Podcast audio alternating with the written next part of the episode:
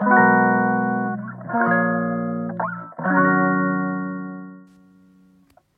いこんにちは。鍼灸師の大豆です。今日も東洋医学のこと鍼灸のこと健康のことなるべく専門用語を使わないで、えー、分かりやすく、えー、お伝ええー、させていただければと思います、えどうかお付き合いお願いします。はい今日はですね、えまあ、引き続き西洋医学と東洋医学、えどのように違うのかというところをですね、えちょっと見,、え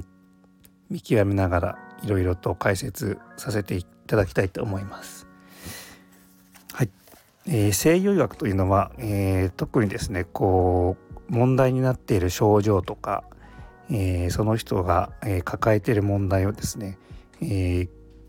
狭い範囲で局所的に、え見てそこの部分をなんとか、え薬とか、えまあ時には手術ですねそういうものを使って、え解決しようというものが西洋医学大雑把に言うと西洋医学だと思います。えー、で片やですね今度は東洋医学これは、え、結構、えー、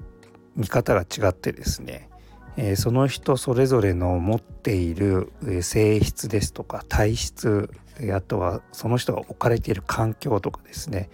えー、もう性格に至るまで、えー、いろいろなことを複合的に考えながら、えー、その人が持っている生命力ですね。それをなんとか、えー、引き上げる。でそれを引き上げることで、えー、体が、えー、病気とかからなんとか完治しようという力を引き出すということを、念頭に置いて治療を行います。えー、ですので、えー、同じ病気ですね例えばお腹が痛い人が、えー、3人いるとします。で3人西洋医学的に見るとその3人は同じ腹痛というね、えー、症状を抱えていますが東洋医学的に見ると、えー、その人は何で腹痛お腹が痛いということが、えー、症状として現れたのかというのはですねその人が持っている、え、性格ですとか、え、環境あと食べ物ですね生活習慣とか、えー、三三者三様それぞれ、えー、違ってきますよね。えー、ですので全くアプローチも違ってきます。西洋医学の場合はお薬を出して、えー、おお腹の痛みが治まればそれで、えー、解決となることの方が多いと思いますが東洋医学だとその人の根本的な原因ですねそれを、えー、探り当てて一つ一つこう紐解いていくような作業をしたりします。えー、ですのでいろいろですね、えー、西洋医学に比べると患者さんに対して質問をさせていただく項目が結構いっぱいあると思います。あれなんでこんなこと聞くの？とかいろいろ、えー、よく質問されたりします。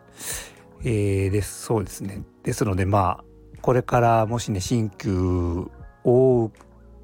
受けたい興味のある方はですねまあ疑問に思ったことは、まあ、気軽に鍼灸師に尋ねてみるといいかと思います。はい、えー、次回はですねもう少し、えー、それをそれぞれどんな項目を聞きますよとか、えー、なぜこういうことを聞くのかということについてですね、え、お答えできればと思います。はいそれでは皆さん、えー、何かご質問とか、えご相談あとは、えリクエストなどございましたらですね、えお知らせ、えメッセージいただければと思います。ではまた次回お会いしましょう。